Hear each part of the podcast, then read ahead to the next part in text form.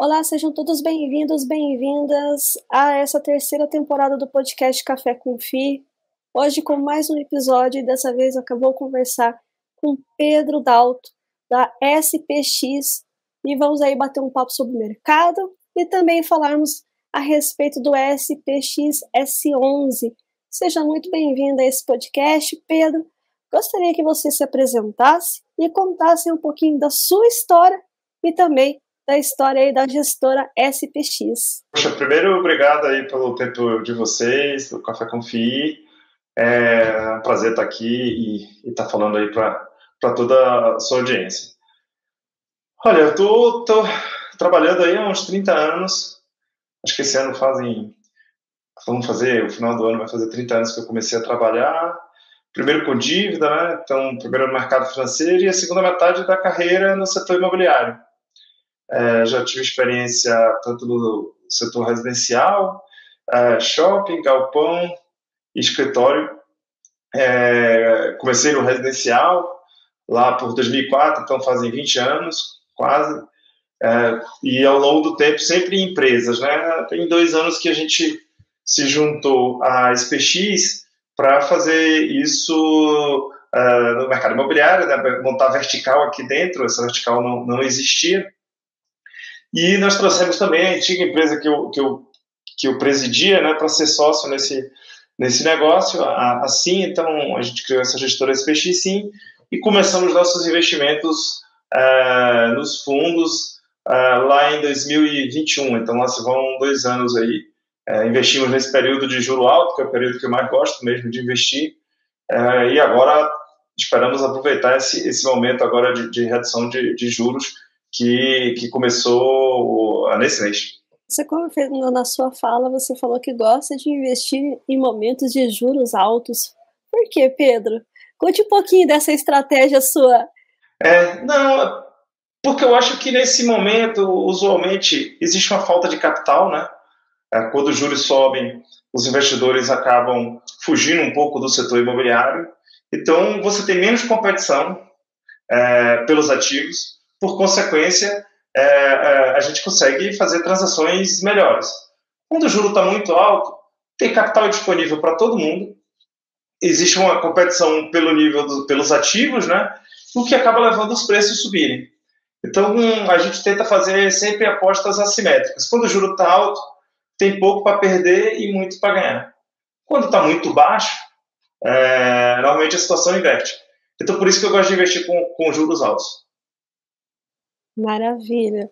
Mas essa foi uma visão que você teve ao longo dessa sua carreira de 30 anos, ou você aprendeu em alguma empresa ligada ao setor imobiliário, e aí te deu essa expertise para você entender, e a importância de entender também como é que funciona essas, essa virada né, do ciclo econômico e como se pode beneficiar a respeito dele, né, Pedro? Sim, sim. É, ao longo desse tempo aí, acho que lá no início da carreira, eu escutava muito, ainda escuto até hoje, o pessoal, o americano, né, normalmente ele gosta de dizer que a coisa mais importante no setor imobiliário é o americano fala location, location, location, se a gente traduzir para o português seria localização, localização e localização. É, hoje eu discordo um pouquinho disso. Eu acho que o primeiro, a coisa mais relevante é em que momento você está do ciclo imobiliário e, por consequência, do ciclo é, macroeconômico. Então, é, se eu pudesse botar como no topo da prioridade, é o momento do ciclo macroeconômico. Não quero dizer que localização não é importante, não. Eu acho, estimo, que mais de 80% do resultado que você é, consegue no setor imobiliário tem a ver com o momento que você investe. E os 20% é o terreno que você compra, o imóvel, é, o, ativo, o, o que você constrói, a classe do ativo que você faz, a qualidade. Então, a gente tenta pautar aqui a atuação né, nessa gestora é, SPX, sim, por ser é, uma gestora que foca muito é, no que está acontecendo na macroeconomia. Então, eu acho que esse foi o principal aprendizado ao, ao, longo da vida. Eu comecei a vida profissional no imobiliário achando que era a localização a coisa mais relevante, e logo no início eu mudei de opinião e, e comecei a, a, pensar que a macroeconomia acaba sendo mais relevante do que, do que a localização. É um ponto muito interessante que você trouxe, e eu, por isso que eu gostei de pontar um pouco mais a respeito, porque no mercado de fundos imobiliários, o que mais se fala é justamente isso, né? Diversificação, localização, não ter monoativos, é, fundo com gestão ativa em vez de passiva. É essa o consenso que existe no mercado, né, Pedro? Mas aí você traz um elemento que as pessoas acabam esquecendo, é extremamente importante, é ele que vai fazer toda essa jogada, que são os ciclos imobiliários, que são reflexos justamente dos ciclos econômicos, né? Então, isso que é bacana pontuar, até para os investidores entenderem a importância de estar ligado muito mais esse movimento macroeconômico e entender o que está acontecendo e em que momento do ciclo está. E os outros elementos, eles são, é, claro que são importantes, mas eles são subsidiários daquele momento que o ciclo econômico se encontra, né, Pedro? Não, e dá para, assim, para quem estiver assistindo aí, pensa numa situação de um imóvel que hoje você acha muito legal, mas que quem fez o desenvolvimento, quem fez a incorporação, não ganhou dinheiro. Assim, é, é, se você olhar, eu não vou citar exemplos aqui no Brasil, porque ainda são vivos, mas se você olhar fora do Brasil, tem vários imóveis que hoje em dia são icônicos e que é, fazem parte da, da, da, do que você vê nas cidades. Eu vou citar, para quem já esteve em Nova York, deve conhecer o Empire State Building, né, que é um dos prédios mais icônicos lá de Nova York, e o desenvolvimento dele foi um, retorno péssimo. Assim, mais de 20 anos, uh, quem ficou com o prédio não ganhou dinheiro. É, hoje é uma localização muito boa, o prédio faz uh, mais de 100 milhões de dólares de receita só de visitante, ou fazia, não sei, mais recentemente, eu conheci, eu olhei esse número no passado.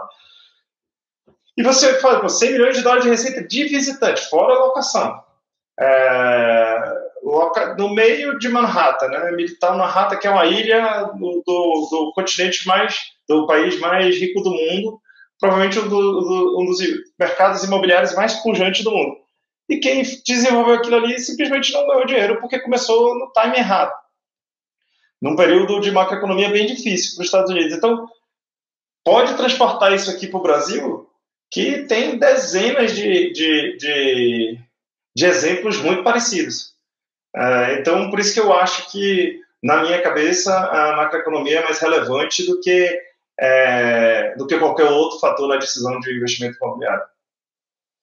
E aí você toca um outro ponto bastante sensível, Pedro, que eu sempre acompanho, né, falando em relação a, aos fundos imobiliários, que é justamente a questão do imóvel, essa valorização, desvalorização, o time, e, e como que é importante é, você estar tá observando que há coisas maiores a se olhar a respeito, né? E que com imóveis também se perde dinheiro, né, Pedro? Perde, não, perde. Se você, é, vamos, vamos dar um exemplo uh, para os que não moram em São Paulo, talvez não tenham pego, é, mas podem fazer o mesmo, é, pensar para a sua cidade. Você vê, por exemplo, o mercado de escritórios. Eles começaram é, a se desenvolver aqui, no caso de São Paulo, o principal mercado de escritório era o centro. Ao longo dos anos, e demora, né, o mercado imobiliário as coisas não movem tão rapidamente, esse mercado saiu do centro e foi para Paulista. Depois ele se moveu da Paulista para Faria Lima. E pode ser que um dia ele se mova da Faria Lima para algum lugar. Agora, pensa se uma pessoa que investiu há 50 anos atrás no centro de São Paulo que ainda era um mercado imobiliário relevante, se ela simplesmente dissesse, olha, é só localização, essa localização é premium, é, estou no melhor mercado de escritórios do Brasil e não preciso fazer nada.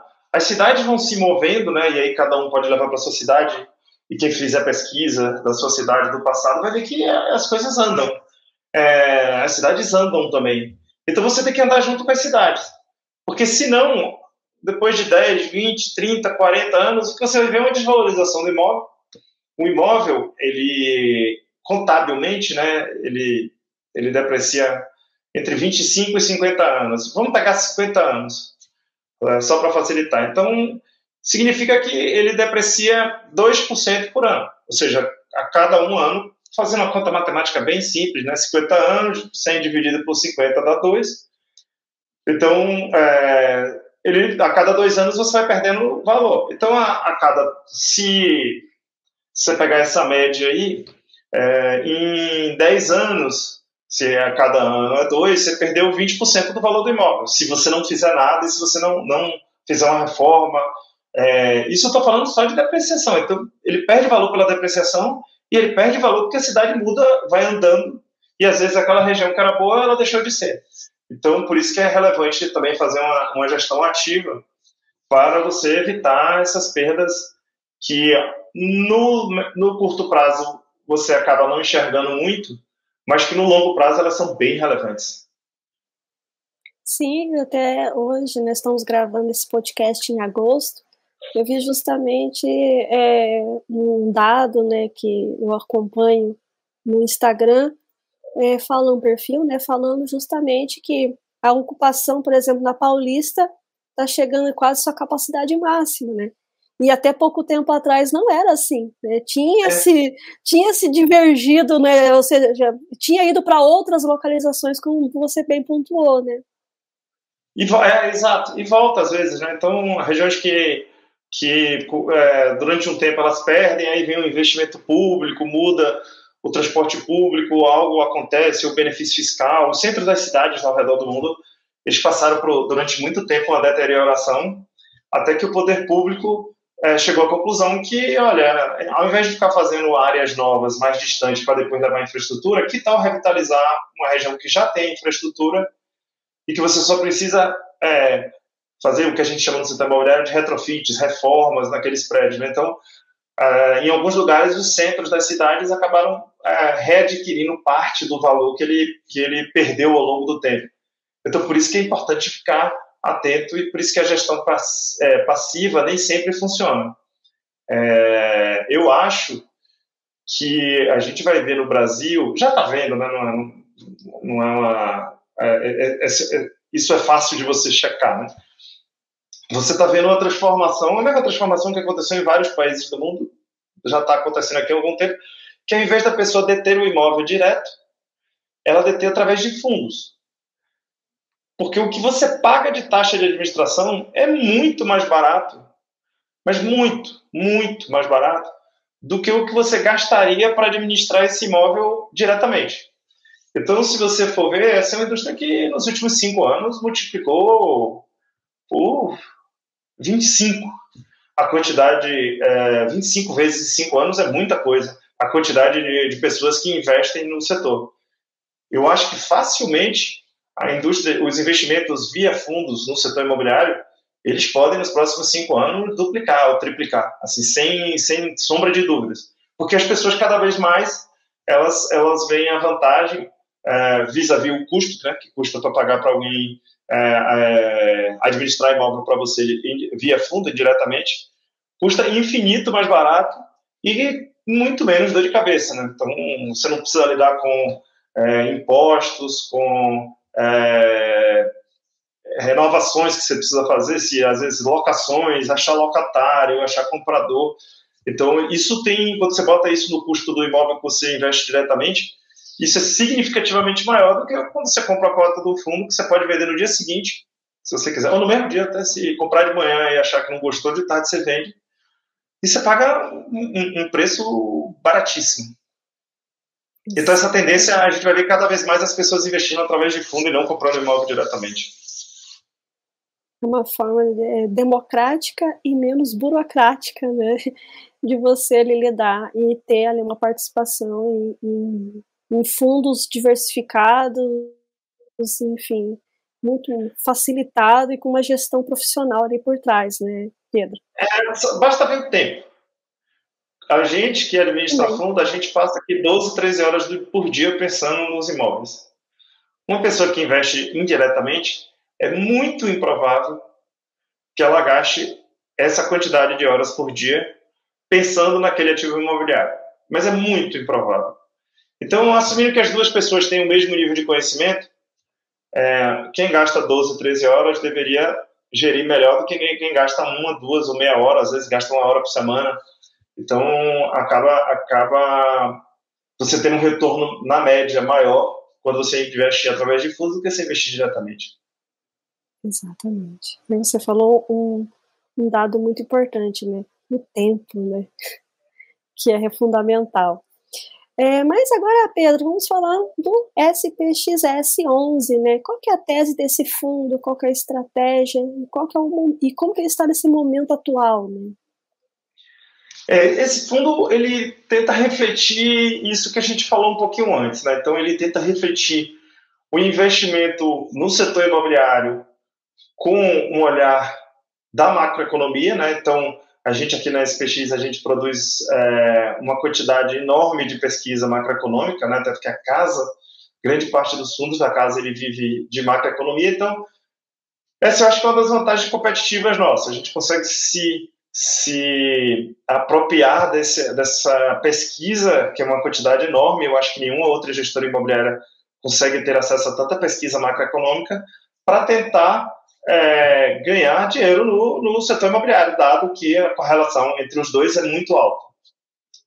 A segunda coisa que a gente faz aqui é tentar olhar muito para a governança. Então, a gente, quando foi montar essa gestora e esse fundo, a gente pensou um pouco com a cabeça do cotista, no sentido de que, olha, é, isso foi um salto que aconteceu fora do Brasil também, quando os fundos passaram a ter um alinhamento entre o cotista e o gestor, e os fundos acabaram performando bem melhor.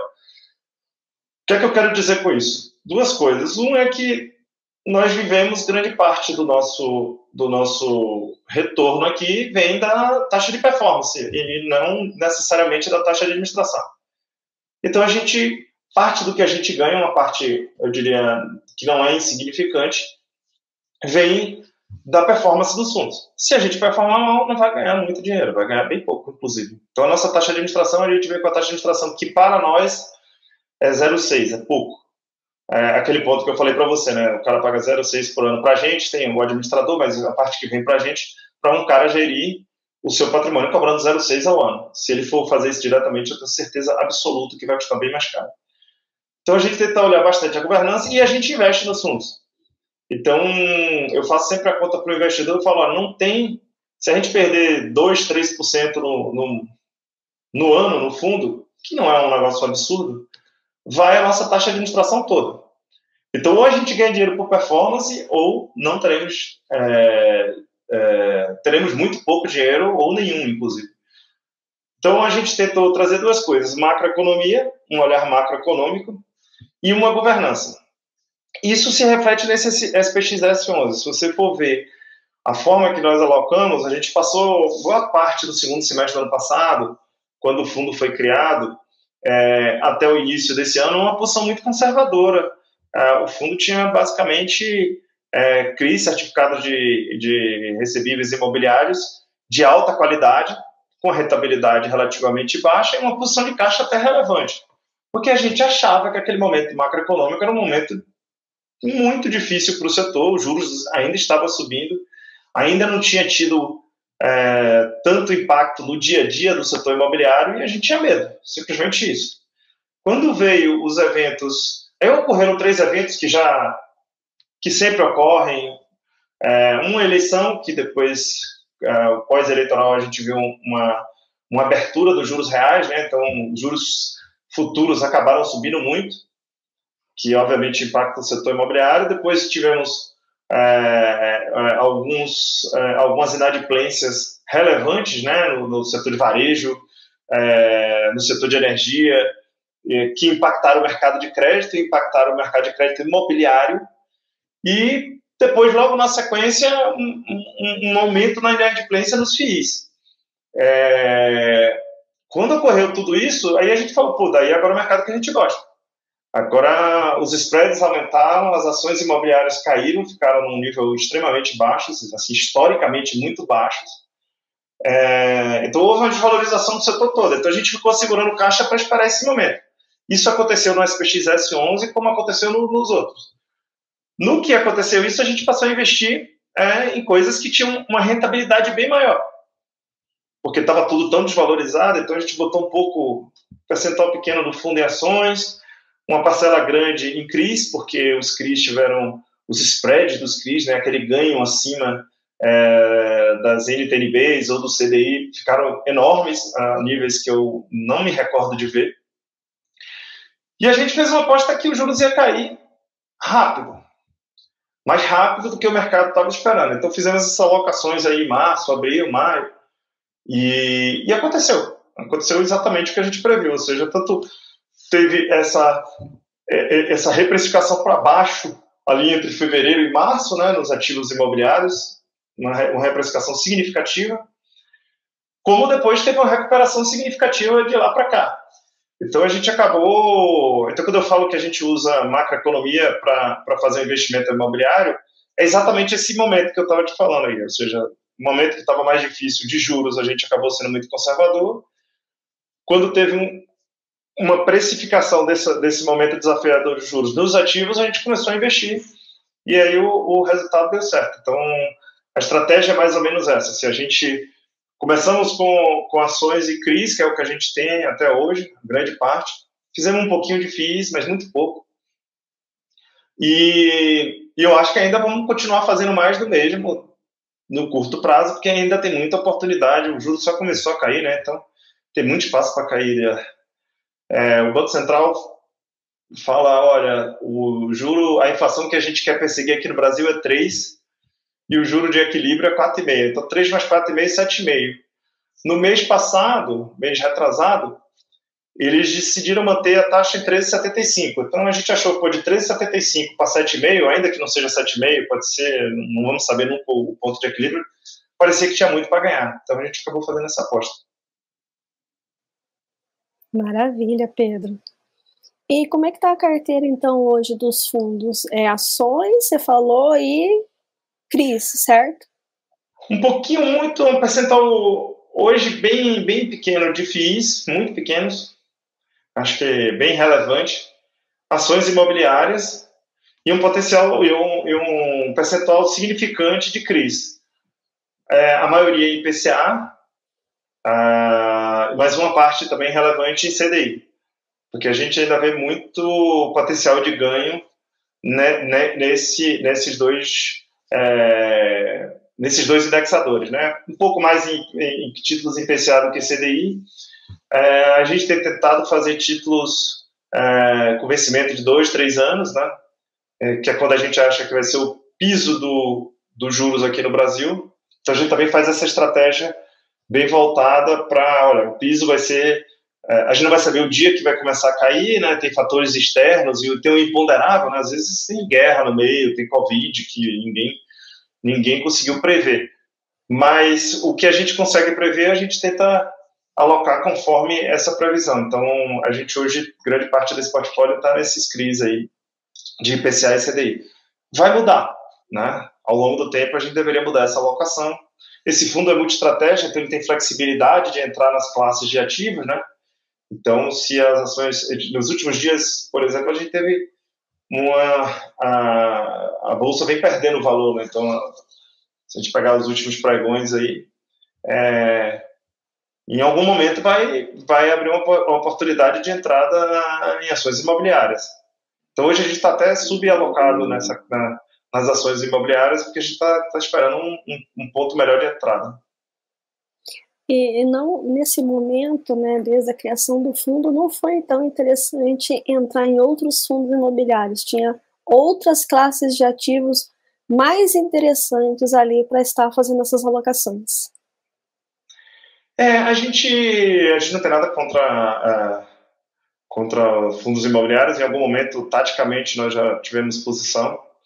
É, mas a gente achava que tinha mais é, potencial de ganho em outras classes de ativos, é, que para, nós era mais óbvios. É, naquele momento, lá em março, é, tínhamos, fizemos uma posiçãozinha em alguns fundos imobiliários, mas a maioria absoluta dos ativos a gente via é, upside de 20%, 30%, 40%, como chegou a acontecer em algumas ações nesse período que nós montamos posição. E a gente achou bem mais interessante focar nessa classe de ativos do que investir indiretamente no imóvel via o fundo. E, e, como que você tem visto, né, toda essa movimentação no mercado, né, não só a questão macro, mas no mercado mesmo de fundos imobiliários, está aí abrindo uma janela né, interessante de emissões e nós estamos vendo aí, né, até comentamos assim, é, está aberta a temporada de emissões dos fundos imobiliários novamente. Como é que você vê essa questão? Como é que vocês estão pensando em relação ao fundo, que é um fundo novo? E também outro ponto que sempre é, diverge né, no mercado entre os investidores é a questão da alavancagem. Como é que você tem visto esses dois pontos, Pedro? É, duas boas perguntas. Eu, eu, acho que a gente vai ver bastante emissão da agora por diante, porque primeiro tem aquela tendência, né, que eu, que eu comentei um pouco antes, do investidor começar a deixar de investir no imóvel direto e investir diretamente no fundo imobiliário. Então, naturalmente, é, essa indústria vai crescer e vai ganhar participação de mercado no, no bolso do investidor. Né? Então, cada vez mais os investidores vão ter fundo imobiliário, então vão, vão vir novos produtos ou mais emissão dos mesmos. Eu acho que é, não ficarei surpreso se 2024 a gente não bater o recorde histórico de emissões no, no, no mercado de fundo imobiliário. É, eu acho que tem tudo para isso acontecer, até porque o momento, nesses meus 20 anos de carreira imobiliária, é, é um dos melhores. Assim, eu faço um paralelo com 2009, que foi um momento também bem interessante, em que você tinha uma divergência entre o que acontecia lá fora e o que acontecia aqui dentro do ponto de vista imobiliário e aqui dentro também tinha um juro alto. A alavancagem, olha, eu faço alavancagem desde que eu comecei minha carreira, 30 anos.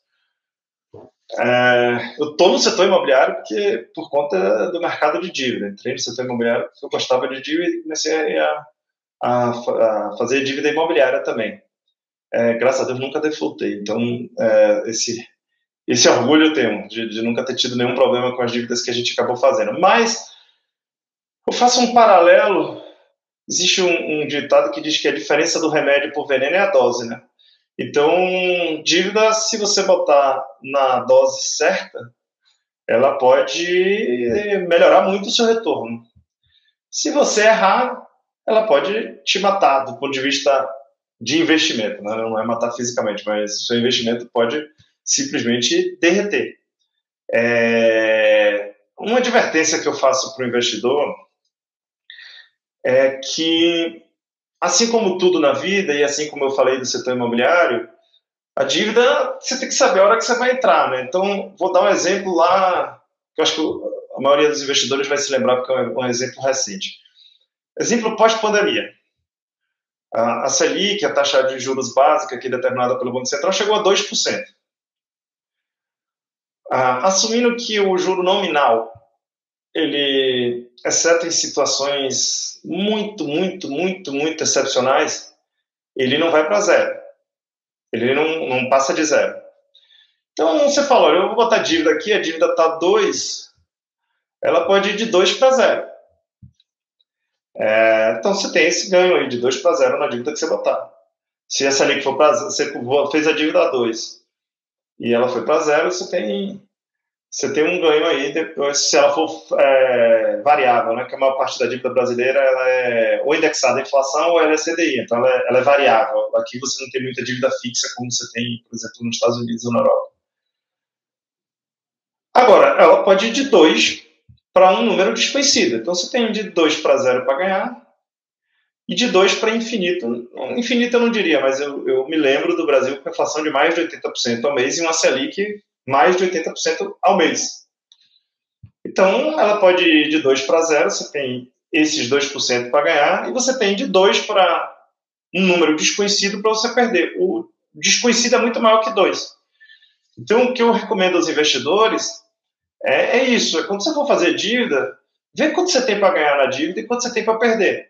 Então, nesse momento da Selic de 2, e aí eu acho que na época muita gente não observou isso, que colocou dívida nos fundos imobiliários, eles até botaram dívida um percentual baixo. Né? Ninguém alavancou muito, assim. Tanto que a gente não viu muitas quebras. A, a subida dos juros foi muito alta, muito forte e muito rápida. E a gente ainda não viu tantas quebras assim para a velocidade e para o tamanho da, da subida. O que significa que não botaram muita dívida no setor, né? botaram pouco. Mas a, a dúvida é, tá bom, você tinha quanto para botar quanto você, você ganhar? Tinha 2%. E para perder, não sei. Então, a advertência que eu faço para o investidor é não só também calibrar o montante da dívida também, mas veja o quanto ela vai te trazer de retorno. porque senão, como aconteceu, saiu de 2 para 13,75, machucou muita gente, né? É, eu sempre é, pontuo, né, que muitos falam, ah, eu, a dívida é, a, a, taxa de juros alta é interessante, né? a gente está ganhando mais, vem mais rendimento, mas em compensação você tem um lado devedor, né? E se você tem uma outra ponta, uma hora ele não consegue honrar essa, essa dívida, e daí como é que você faz? Aí, o tanto que você poderia ganhar, é, você acaba perdendo, porque né, tem ali aquele é. desfalque, é. ou default que eles chamam, né?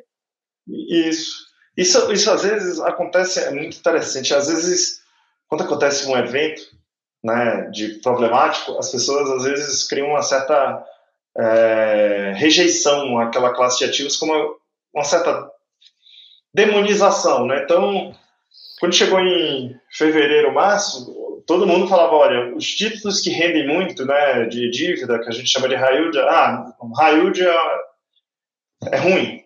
Fala, não.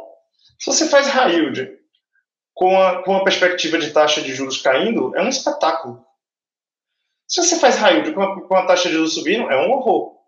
Então, não, não é nem que ele é tão ruim nem tão bom. É mais uma vez o, o, o a macroeconomia que funciona. Às vezes o cara fala assim: olha, eu, eu só compro imóvel AAA, né, de melhor qualidade, na melhor localização, porque ele sempre dá dinheiro. Bom, não necessariamente. Mas também é a mesma coisa. Se você comprar no time errado, um AAA, tchau, você vai perder dinheiro. O imóvel é lindo, maravilhoso, bem localizado, você vai perder dinheiro. Tá. O, o, esse time é que é o grande X da questão, né, Pedro? É. Assim, tem, ah, Acertar esse time, não só, não só nos fundos, mas em qualquer ponto, né? Como é que você vai acertar esse time, Pedro? Então, acertar o time, o dia exato que vai acontecer isso é impossível. Quer dizer, não é impossível, é sorte. É igual jogar na loteria. Você vai jogar na Mega Sena, acertei os seus números, vai acontecer para um e não sei quantos milhões. É a mesma coisa você dizer assim, eu quero saber o dia de hoje a cinco anos que o juro vai chegar na mínima. Não sei, não faço muita ideia. O que dá para saber é, são as tendências, isso dá.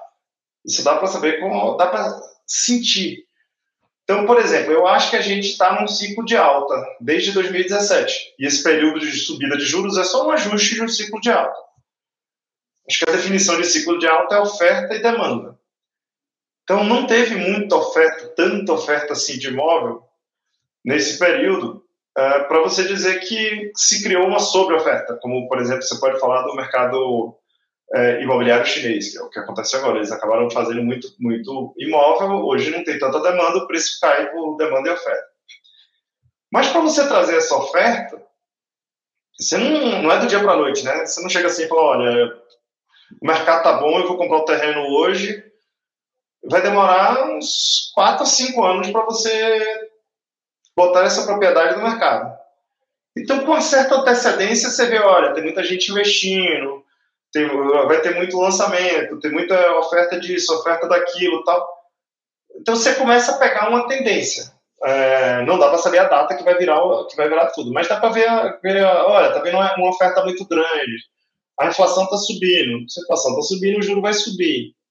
Então, talvez, é, se essa oferta entrar toda quando o juro estiver muito alto, vai, vai, vai machucar.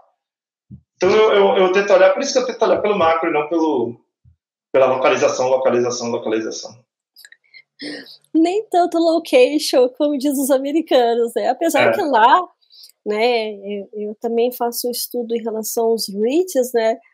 É, o é mercado lá é realmente a localização mesmo, porque é tão gigantesco, é, é 8 mil imóveis, é, eu, não, eu não sei quantos mil inquilinos. Você fala, não, é, é, outra realidade, é outra situação. Aí, com certeza, é location. Ai, vamos mais para a região, né, ali na, na costa oeste, na costa leste, é, ali mais no centro, mais ao norte.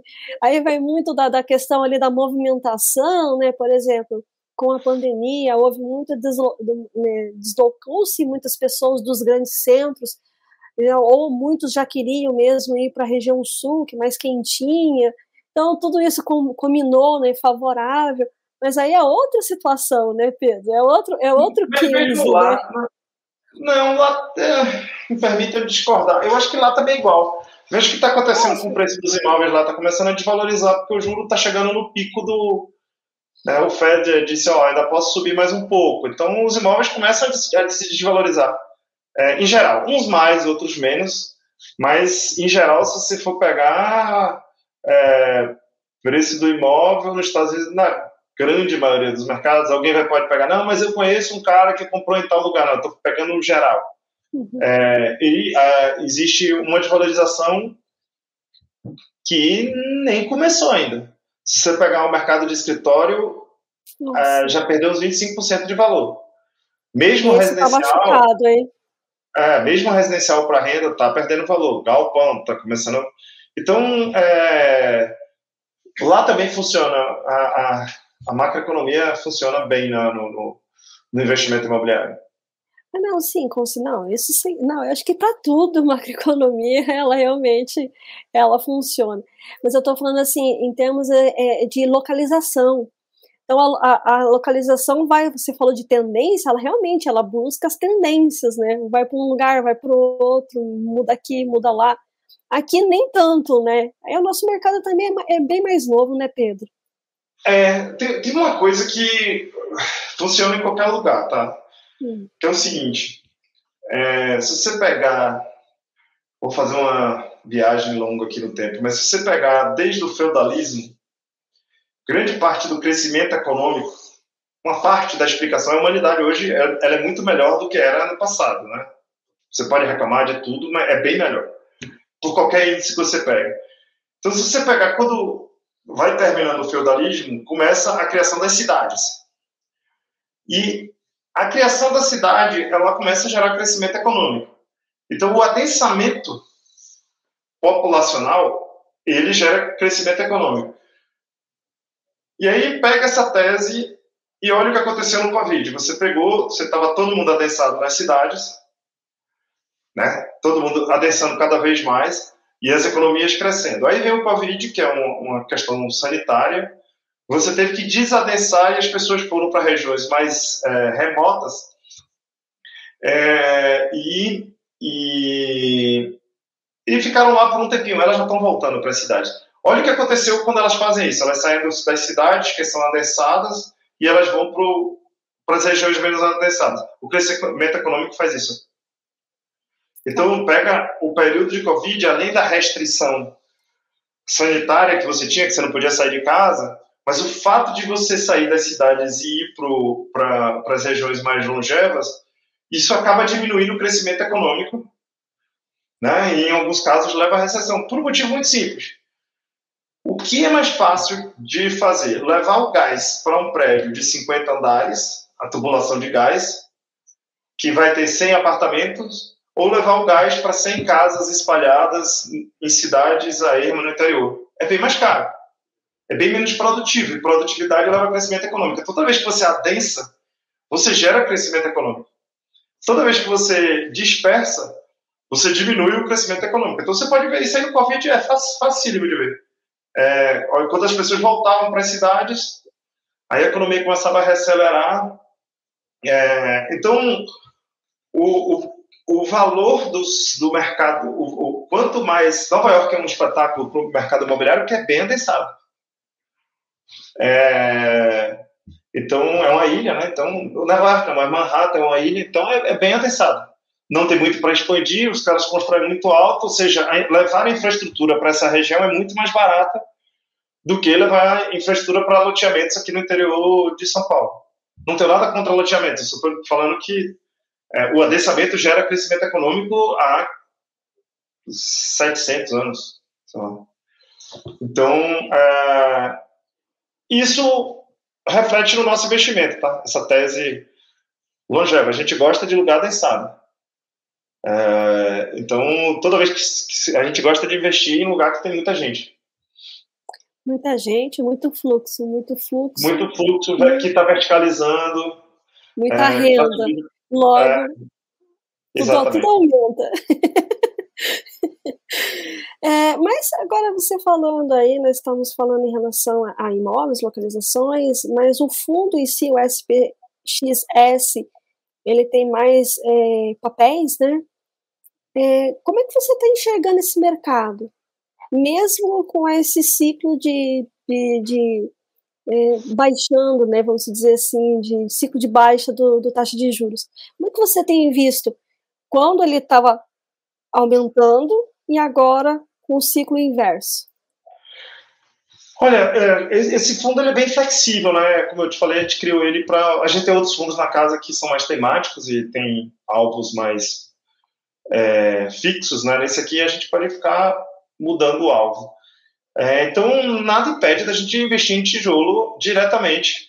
Não com a estratégia de ficar em tijolo durante anos, né? Mas sim reciclagem. Eu, eu eu sou muito favorável a você ficar reciclando ativos, porque as cidades andam, porque o mundo muda, você não vai ficar com aquele mesmo ativo. Mudou tudo, você está com o mesmo ativo? Não, você tem que mudar também. Então, é, eu acho que vai chegar um momento, é, mais para o ano que vem, que a gente vai investir em tijolo direto também, com essa cabeça de reciclar. Se você perguntar por que não tijolo agora, porque eu ainda acho que para a economia real é, eu não vejo grandes motivos para a gente ter uma, uma melhoria no fluxo de caixa dos imóveis de tijolo nos próximos seis meses. É, eu não vejo uma ocupação de escritório muito mais forte. Eu até sou mais construtivo com o setor de escritório do que quase todo mundo. Mas nos próximos seis meses eu não, eu não, não antevejo é, uma mudança significativa nesse gerando mais fluxo de caixa. Eu não vejo que os shoppings consigam, com honrosas exceções, cobrar mais aluguel do varejista. O setor de varejo está sofrendo muito.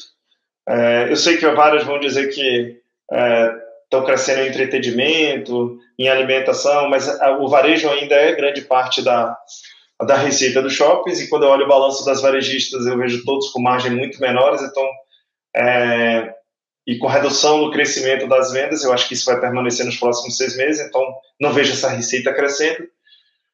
Não vejo nos galpões que estão mais distantes de São Paulo, que compõem a maioria do portfólio dos fundos imobiliários, também é, esses aluguéis crescendo. A, os aluguéis que estão. A demanda por galpões está vindo para perto das cidades, né? E a maioria desses fundos imobiliários tem galpões um pouco mais longe. Ah, e aí é uma tese que a gente pode ficar também aqui um tempo discutindo, mas então, resumindo tudo isso, eu não vejo de onde a receita do tijolo vai subir nos próximos seis meses. Mas, como voltando a falar macroeconomia aqui de novo, como política monetária demora de seis a nove meses para bater na economia real, então se nós estamos em agosto de, é, de 23, significa que a gente está vivendo, do ponto de vista de política monetária, um juro de lá de novembro, dezembro, janeiro, um juro de 13,75, que é um juro alto e apertado. O juro começou a cair semana passada.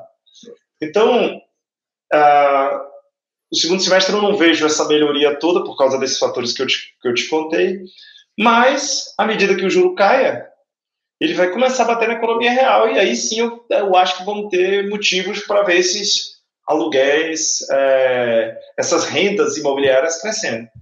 Então, hoje a gente não está investindo em tijolo, mas não é porque não é um negócio descartado, é só uma questão de momento.